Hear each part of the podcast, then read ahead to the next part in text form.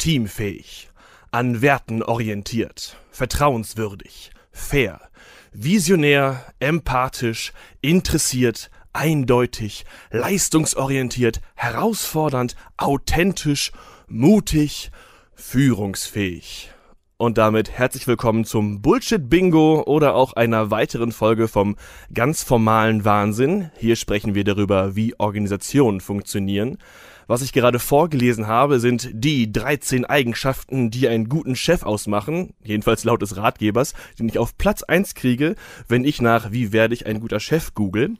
Heute soll es gehen um Chef oder Chefin sein und um Hierarchien in Organisationen. Ich bin Andreas Hermwille und mir gegenüber steht, wie immer, Stefan Kühl, Professor für Organisationssoziologie an der Universität Bielefeld. Moin, Herr Kühl. Hallo, Herr Hermwille. Herr Kühl, was ist Ihre Einschätzung? Wie lange dauert es, bis einen alle Untergebenen bis aufs Blut hassen, wenn man als Chef in einer Organisation versucht, gleichzeitig fair und eindeutig zu sein, gleichzeitig interessiert und authentisch oder gleichzeitig werteorientiert und visionär handeln will? Ja, ist eine gute Frage. Ähm, vermutlich würde man relativ schnell als inkonsistenter Chef oder inkonsistente Chefin wahrgenommen werden. Aber man kann auch überlegen, ob das nicht ähm, das Schicksal generell von Führungspositionen ist, dass man letztlich gezwungen ist, diese extrem widersprüchlichen Anforderungen, die man als Organisationsmitglied in der Hierarchie erfüllen muss, irgendwie für die eigenen Mitarbeiter zu übersetzen und man ja nicht jedes Mal miterklären kann, weswegen man jetzt gerade eher auf Zieldurchsetzung setzt oder eher auf Innovation und Offenheit setzt, eher auf Harmonie in der Gruppe oder eher auf Konkurrenzorientierung. Und deswegen ist halt, ist eigentlich unmöglich als Chef gemocht zu werden. Geliebt ist ausgeschlossen, aber gemocht zu werden. Wenn man Glück hat, wird man respektiert, aber viel weiter kommt man, glaube ich, nicht in der Einschätzung von Untergebenen. Wie kommt das zustande, dass so viele verschiedene Anforderungen auf eine Position wirken? Ja, das ist eine gute Frage. Also das hängt sicherlich damit zusammen, dass ja es in Organisationen nicht nur eine einzelne Anforderung gibt, sondern Organisation bewegt sich in ganz unterschiedlichen Umwelten. Die müssen auf der einen Seite dafür sorgen, dass die Kunden zufrieden sind, wenn wir jetzt an Unternehmen denken. Man hat bestimmte Zulieferer, man muss auf dem Personalmarkt aktiv sein. Ganz unterschiedliche, widersprüchliche Anforderungen werden in die Organisation hereingetragen und die werden dann durch die Organisation klein gearbeitet. Und natürlich kann man sagen, dass das, was eine einzelne Führungskraft denn machen muss, schon runtergebrochen ist. Also man muss nicht die gesamten widersprüchlichen Anforderungen erfüllen, aber trotz dieses Runterbrechens ist es so, dass eben auch eine Führungskraft damit konfrontiert ist, diese Widersprüchlichkeiten auszuhalten. Dann in dem Prozess nach unten weiter etwas klarer zu werden, ohne aber eben diese Ansprüche, der Chef oder die Chefin soll mal sagen, was jetzt Sache ist. Das kann man nicht machen, weil in der Organisation nie klar ist, was eigentlich Sache ist gehen wir nochmal einen Schritt zurück vom Chef selbst und diesen widersprüchlichen Erwartungen, die ergeben sich ja aus seiner Position in der Hierarchie oder dadurch, dass er Teil in der Hierarchie ist. Im Alltag ist so dieser Begriff ja vor allem dann mit der pyramidenartigen Form der Organisation oder des Organigramms verbunden. Man muss darauf klettern, um es im Unternehmen zu etwas zu bringen. Hm, wie ist der Begriff in der Forschung besetzt? Sie sagten ja gerade schon, man kann auch Teil der Hierarchie sein. Das heißt, es ist nicht nur das, das, das Klettergebilde. Naja, also es ist schon nicht falsch zu sagen, es ist ein Klettergebilde. Das Interessante ist, dass wenn man sich eine Organisation anguckt, alle in irgendeiner Form in dieses hierarchische Gebilde eingeordnet sind. Ich kenne kaum eine Organisation, wo die Organisationsmitglieder nicht wissen, wie sie sich hierarchisch zu verorten haben. Klar, es gibt irgendwie Kleinstorganisationen, wo das keine wichtige Rolle spielt. Aber selbst wenn man in der Stabstelle ist, also Presseabteilung oder Gleichstellungsbeauftragte oder Umweltmanagement, selbst in der Stabstelle weiß man halt, äh, ich bin in der Hierarchie direkt der Geschäftsführung oder dem Vorstand oder der Leitung unterstellt habe aber keine Zugriffsmöglichkeiten auf die Parallelhierarchien, die in der Organisation sonst noch existieren, also die, die eigentlichen wertschöpfenden Bereiche. Und unten weiß man eben auch ganz genau, die Mitarbeiter können immer sagen, ich bin übrigens auf Hierarchiestufe 5 von insgesamt 13 bei uns in der Organisation. Das heißt also, die, die Identifikation über diese hierarchische Ordnung ist relativ eindeutig. Man weiß ziemlich genau, wer sind eigentlich die Chefs. Es muss nicht immer nur eine sein, es können auch in der Matrixstruktur können es auch zwei oder drei sein. Und man weiß relativ genau auch, wer einem unterstellt ist.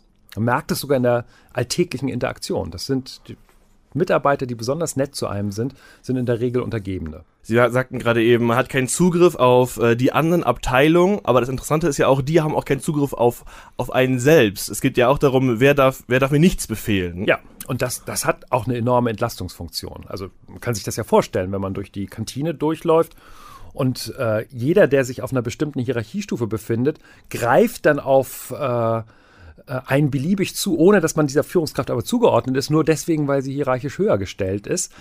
Das äh, würde relativ schnell zu einer hohen Verunsicherung bei den Mitarbeitern führen.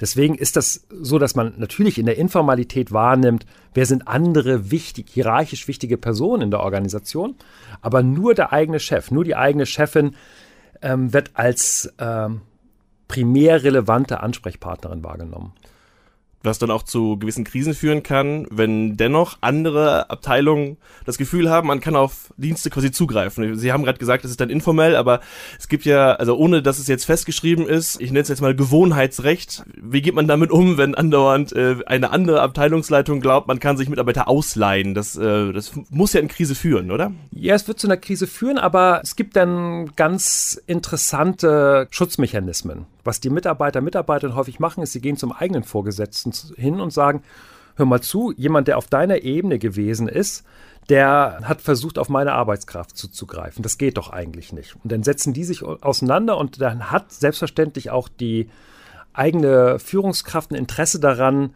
gefragt zu werden, wenn auf die Arbeitskraft zugegriffen wird. Ich kann das an einem Beispiel deutlich machen.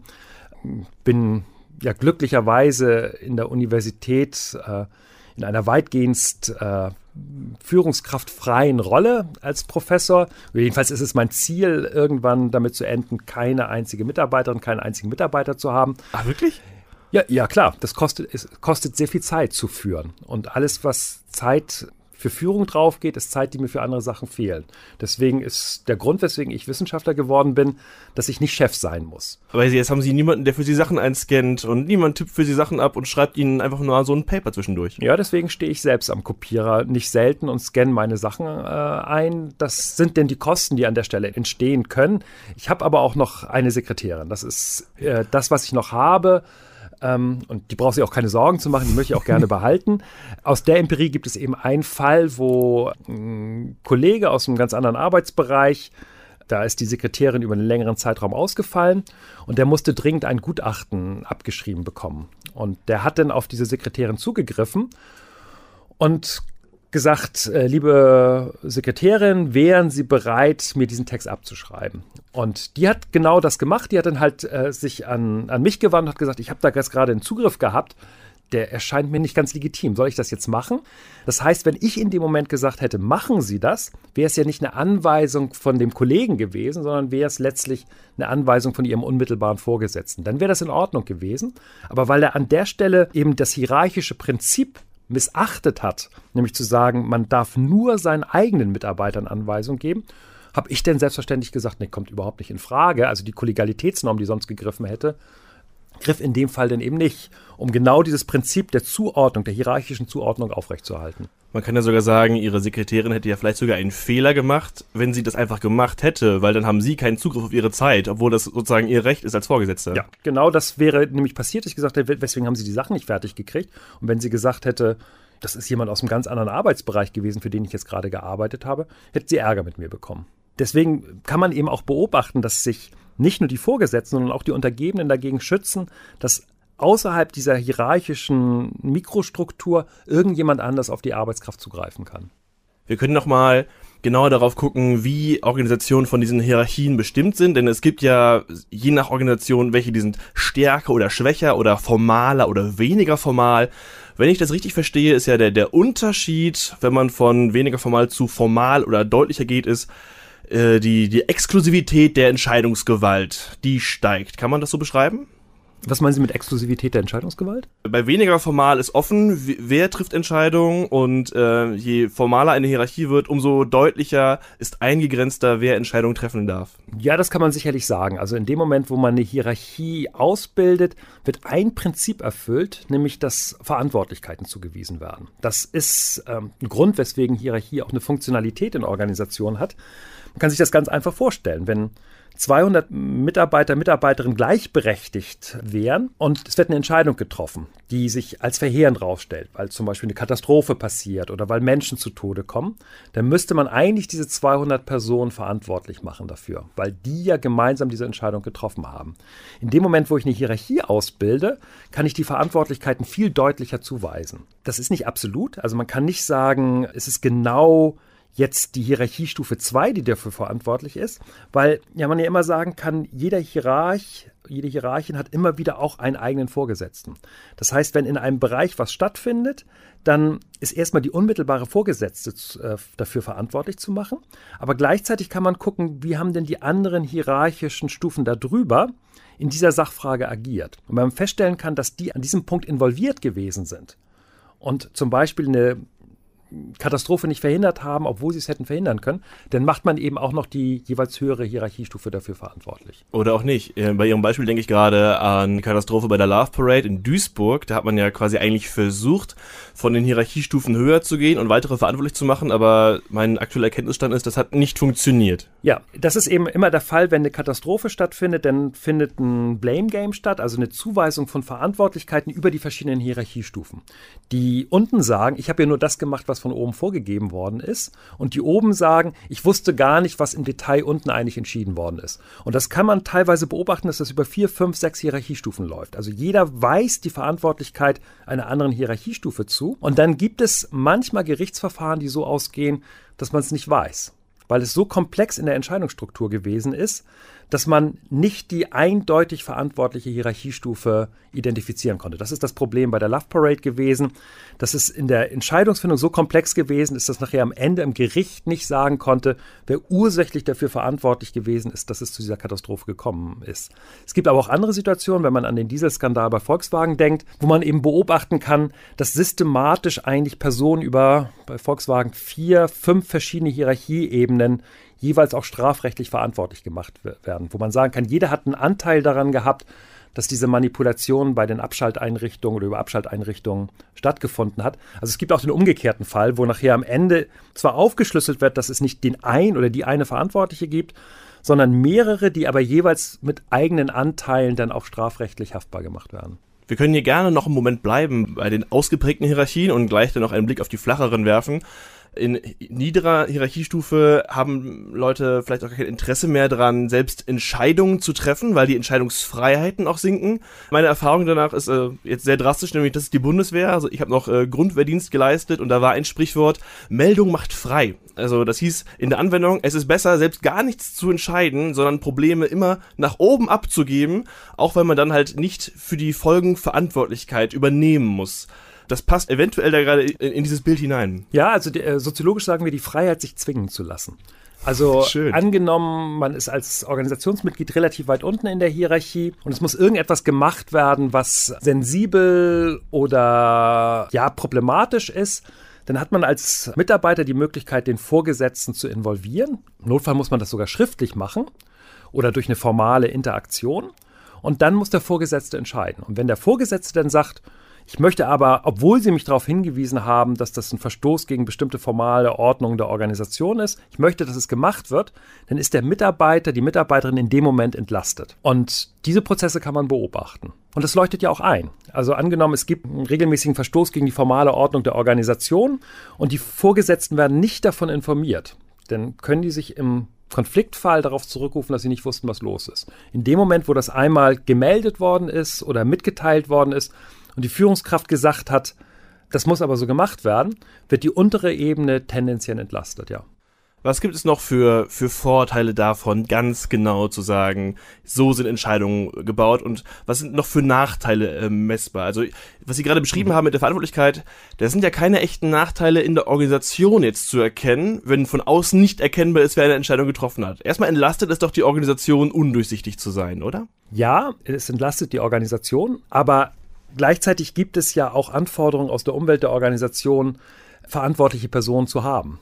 Das heißt, die Organisation kann auf Verantwortungsdiffusion setzen, aber dann ruft jemand an und sagt, ich möchte gerne den Verantwortlichen sprechen. Also kennen das vielleicht aus Frustration, wenn man mit Callcentern von großen Organisationen zu tun hat. Man weiß ganz genau, entweder sind die sind die sowieso outgesourced, also gehören zu irgendeinem Callcenter-Anbieter oder sind die, die ärmsten Schweine innerhalb einer Organisation, die nichts anderes machen müssen, als Querulanten abzuwimmeln oder Leute mit entsprechend berechtigten Beschwerden. Und dann gibt es den verzweifelten Versuch, dass man irgendwann nach 30 Minuten oder 35 Minuten, wenn man immer noch nicht das Problem geklärt bekommen hat, zu sagen, ich möchte Ihren Vorgesetzten sprechen. Und wenn man das denn konsequent durchhält, dann hat man eine ganz geringe Chance, dass man irgendwann bei einer Person landet, die auch wirklich Entscheidungen treffen kann. Und das ist jetzt nur ein Beispiel dafür, wie stark eigentlich die Anforderungen sind, außerhalb der Organisation Verantwortlichkeiten zu benennen. Wer darf unterschreiben?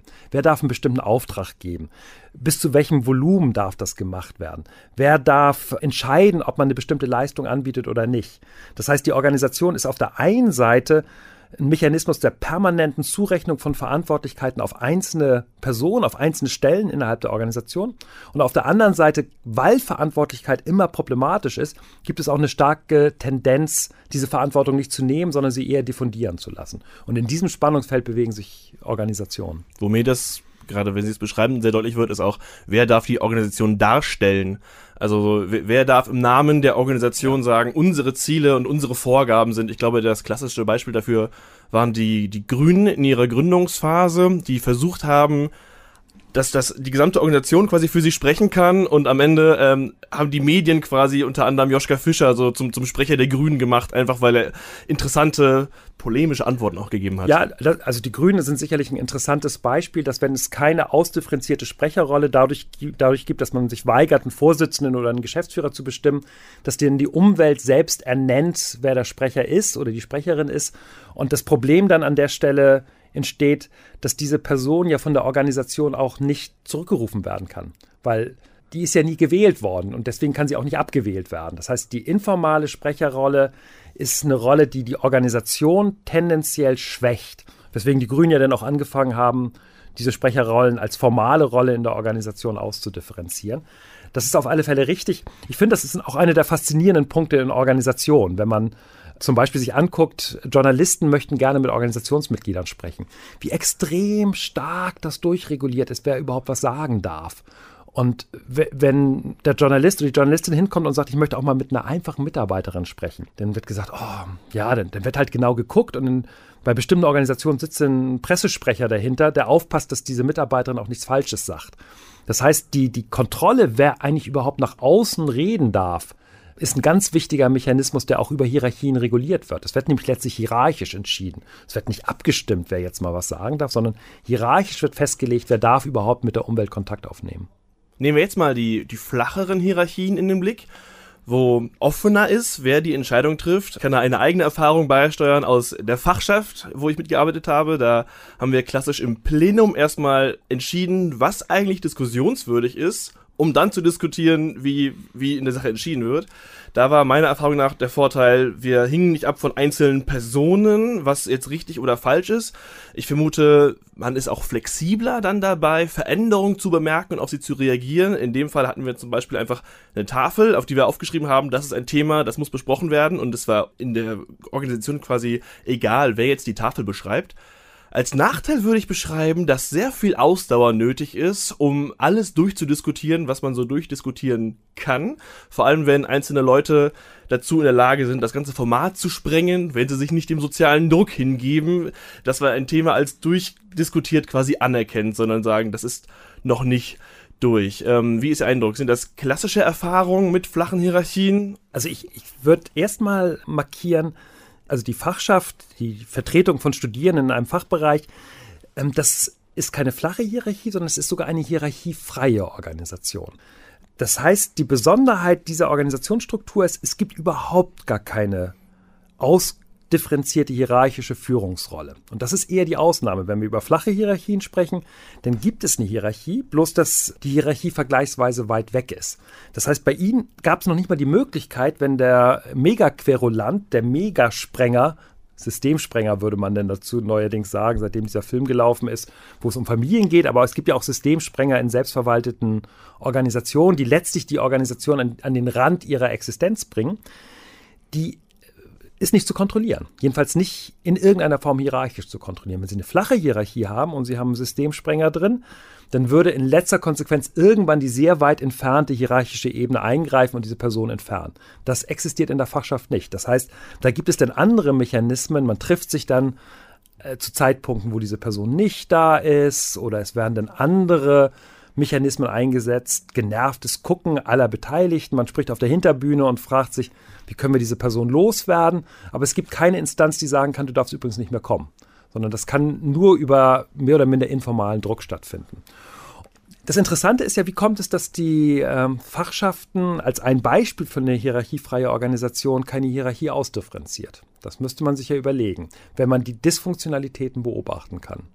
Und da ist meine Wahrnehmung, die Organisation setzt ja sehr stark auf Freiwilligkeit, auf hohe Identifizierung. Und man wäre nicht bereit zu akzeptieren, dass jemand stärker in eine formale Führungsrolle ähm, übergeht, weil das mit der eigenen Zweckidentifikation, mit der Möglichkeit des eigenen Ein bringst, nicht ohne weiteres möglich ist. Das wäre jetzt was Spezielles für, ich denke, Fachschaft Soziologie und so wie Provi hier, denn ich weiß, also wir sind jetzt sehr eng in der Hochschulpolitik mhm. bei diesem Thema. Aber, aber man kann sehr viel drüber lernen, deswegen ja. können wir gerne dabei bleiben. Ähm, die Fachschaft Jura zum Beispiel versucht seit ehedem eine Fachschaftsrahmenordnung durchzusetzen, weil die ein Interesse daran haben, Vorsitzende zu wählen und Hierarchien wiederzuspiegeln. Das heißt, es kann sein, dass diese Art der Identifikation wichtig ist für Leute mit der Sozialisation, derer die Soziologie studieren, aber es trifft ja nicht auf jede Art von Fachschaft zu. Ja, ist ein interessanter Punkt. Also, weil dahinter steckt ja die Frage, die sich teilweise in, in Startups, in der Wirtschaft oder in Parteien in politischen Basisorganisationen, teilweise auch in religiösen Organisationen wiederfinden lässt, nämlich die Frage, ab welchem Moment sieht man sich gezwungen, eigentlich von einer hierarchiefreien Organisation zu einer Organisation mit einer sehr schwachen Hierarchie überzugehen? Und da gibt es fließende Übergänge. Und interessant ist, wenn in einem Segment, also ich kann das relativ gut auch bei unserer Forschung über Startups beobachten.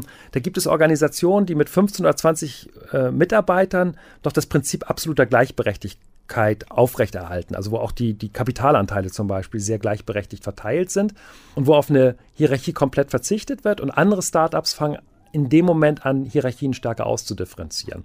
Und das ist bei den Fachschaften nicht anders. Da kann man eben beobachten, dass es bestimmte Organisationen gibt, die dieses Prinzip der Hierarchiefreiheit lange versuchen ähm, aufrechtzuerhalten und dann gibt es andere Fachschaften, die von sich behaupten, von richtigen Organisationen, also richtig heißt in richtigen hierarchischen Organisationen, heißt siegen lernen. Ähm, dementsprechend müssen wir auch eben sowas wie eine Hierarchie ausbilden. Man kann das unter anderem auch bei diesen studentischen Initiativen beobachten. Ähm, Campusradius wäre vermutlich eine Variante, aber auch zum Beispiel den studentischen Unternehmensberatungsfirmen, wo man fasziniert ist äh, oder fasziniert gucken kann, dass eine studentische Initiative drei oder vier Hierarchiestufen ausbildet. Das kann ja Funktionalitäten haben, also ich halte es gar nicht für ausgeschlossen, weil die darüber eindeutige Verantwortlichkeiten, eindeutige Ansprechbarkeiten haben. Es gibt zum Beispiel die Adresse, die Geld verantworten kann. Gleichzeitig hat man aber eben auch die Dysfunktionalitäten von Hierarchien, nämlich zum Beispiel Motivationsverlust, weil man sich nicht entsprechend einbringen kann. Beim Campusradio war es allein dafür sinnvoll, also wir hatten einfach Anforderungen von außen zum Beispiel, die haben massiv hier mitgewirkt. Wir brauchten einen Verantwortlichen im Sinne des Presserechts. Ohne den darf man keinen Sender betreiben zum Beispiel. Ich glaube, dieselbe Annahme hat dann auch eine studentische Unternehmensberatung, dass sie Umwelterwartungen annehmen und sich an die anpassen. Also das, weil, weil Unternehmen diese Struktur kennen, machen sie quasi den Mimikry und stellen die auch dar. Ja, also wir reden jetzt hier über äh, universitäre Strukturen, aber man kann aus diesen universitären Strukturen sehr viel begreifen. Also mir ist das zum Beispiel aufgefallen, als ich vor einigen Jahren, schon etwas länger her, 15 Jahre, ähm, selbst eine Zeit lang in der Zentralafrikanischen Republik äh, gelebt habe und ähm, geforscht habe über ähm, Basisinitiativen, die damals gegründet worden sind, weil man versucht hat, die Entwicklungshilfe, die aus den westlichen Ländern kam, in etablierte Strukturen zu bringen. Und das Interessante war, dass der Organisationsbildungsprozess und damit auch ein Hierarchiebildungsprozess letztlich notwendig gewesen ist, weil die westlichen Entwicklungshilfeorganisationen, die brauchten eine Adresse, die brauchten einen Ansprechpartner, die brauchten irgendeine Person, die was unterschreiben konnte. Das heißt, die Hierarchie hat sich in diesen Strukturen ausgebildet, weil andere Organisationen eine hierarchische Struktur brauchten, um reagieren zu können. Und das Gleiche beobachten wir im Moment in Startups, die erstmal versuchen, hierarchiefrei zu beginnen, aber irgendwann sagt ein wichtiger Kunde, aber ich brauche jetzt hier aber auch mal eine Person, eine Adresse. Und dann wird die Hierarchie erstmal nur ausgebildet, weil der Kunde das möchte, das steht dann auf der Visitenkarte drauf und alle gucken sich an und sagen, ja, aber in Wirklichkeit nehmen wir das mit der Hierarchie nicht ernst. Aber dann erkennt man, dass äh, die Hierarchie in der Organisation immer stärker auch intern strukturwirksam wird. Plötzlich ist der hierarchische Ansprechpartner für ein Unternehmen äh, derjenige, der von dem Kunden angerufen wird und gesagt wird, ja, warum ist die Sache noch nicht geliefert werden? Und dann ist die Hierarchie, die erstmal nur als Außendarstellung geschaffen worden ist, plötzlich in die Struktur rein selbst wirksam, weil die Person den Druck aus der Umwelt dann in die Organisation selbst weitergibt. Und dann wird aus einer Hierarchie auf der Schauseite zu einer faktisch real existierenden Hierarchie. Können wir daraus was ableiten? Wann ist, wie, also wie lange hält man das durch oder wann ist eine flache Hierarchie mit viele Entscheidungsmöglichkeiten sinnvoll und auch unabhängig jetzt vom Druck von außen. Wann ist es empfehlenswert zu sagen, wir müssen jetzt hier Klarheit schaffen? In welchem Moment von Organisation ist was besser? Ich würde den Kontrast machen zwischen hierarchiefreier und hierarchischer Organisation. Die flache Hierarchie ist eine hierarchische Organisation. Ist eine hierarchische Organisation. Es gibt so Forschungen, die besagen, dass Hierarchiefreiheit in Organisationen in dem Moment nicht mehr durchzuhalten ist, wo die Leute nicht mehr gemeinsam um einen Tisch rumpassen. Personenkenntnisse nicht. Ich kann sehr große Tische bauen. Ja, genau, aber ähm, sie müssen Tische bauen, wo die Leute sich noch gegenseitig sehen können. Also wir nennen das Face-to-Face-Kontakte oder All-Channel-Networks, also wo alle mehr oder minder in äh, eine Interaktion miteinander treten können und man im Notfall abstimmen kann. Im Notfall kann man, kann man abstimmen auf der Basis von gegenseitiger Kenntnis. Und wenn diese Größe überschritten wird, das ist meistens bei 50 oder 60, bildet sich häufig eine schwache und dann natürlich auch immer eine flache Hierarchie aus, aber es bildet sich eine Hierarchie aus. Wo ist es dann nachher besser, Chef zu sein? In einer Organisation, wo alle darauf warten, dass ich Entscheidungen treffe oder da, wo Entscheidungen auch mal wie lose Vorschläge diskutiert werden? Ja, das Interessante ist, dass es ja häufig eine Kombination zwischen beiden gibt wenn man sich jetzt die Literatur anguckt, zu wie, wie werde ich ein guter Chef, die größtenteils richtig schrecklich ist. Also man kann eigentlich niemandem empfehlen, die zu lesen, aber wenn man sie sich anguckt, dann gibt es vielleicht einen Gedanken, der ganz richtig ist, dass man eben auch auf bestimmte Situationen reagieren muss als Chef. Und es gibt bestimmte Situationen, wo es sinnvoll ist, Möglichkeitsraum zu eröffnen, auch eine freie Diskussion zuzulassen. Und dann gibt es sicherlich auch immer wieder Situationen, wo ein Zwang da ist, schnell auch Entscheidungen zu treffen. Und das ist ja genau der Punkt, den wir zu Anfang gehabt haben, nämlich diese Widersprüchlichkeiten, die von Mitarbeitern in Bezug auf ihren Chef beobachtet werden. Weil es eben teilweise sehr unterschiedlich ist, was für Anforderungen da sind, wirkt der Chef ja widersprüchlich, inkonsistent, erratisch in der Art und Weise, wie eigentlich agiert wird. Aber vermutlich führt daran kein Weg vorbei. Jemand, der nur die ganze Zeit rigide Entscheidungen trifft, ohne letztlich einen Raum dafür zu geben, dass die Mitarbeiter auch mit eigenen Ideen auftreten können, der wird halt eben auch nur seine eigenen Sachen sehen. Das sind dann halt sehr einsame und deswegen auch manchmal falsche Entscheidungen. Aber ein Chef, der nur darauf setzt, dass sich alles aus dem Team heraus entwickelt, würde vermutlich Schwierigkeiten bekommen, weil nicht akzeptiert wird, wenn mal es irgendwie was schnell gehen muss. Und deswegen ist es ja letztlich zwischen Pest und Cholera. Man muss sich zwischen Prinzipien immer wieder situativ entscheiden, was da jeweils das Beste ist und eben riskieren, dass man als widersprüchlicher, erratischer Chef oder Chefin wahrgenommen wird.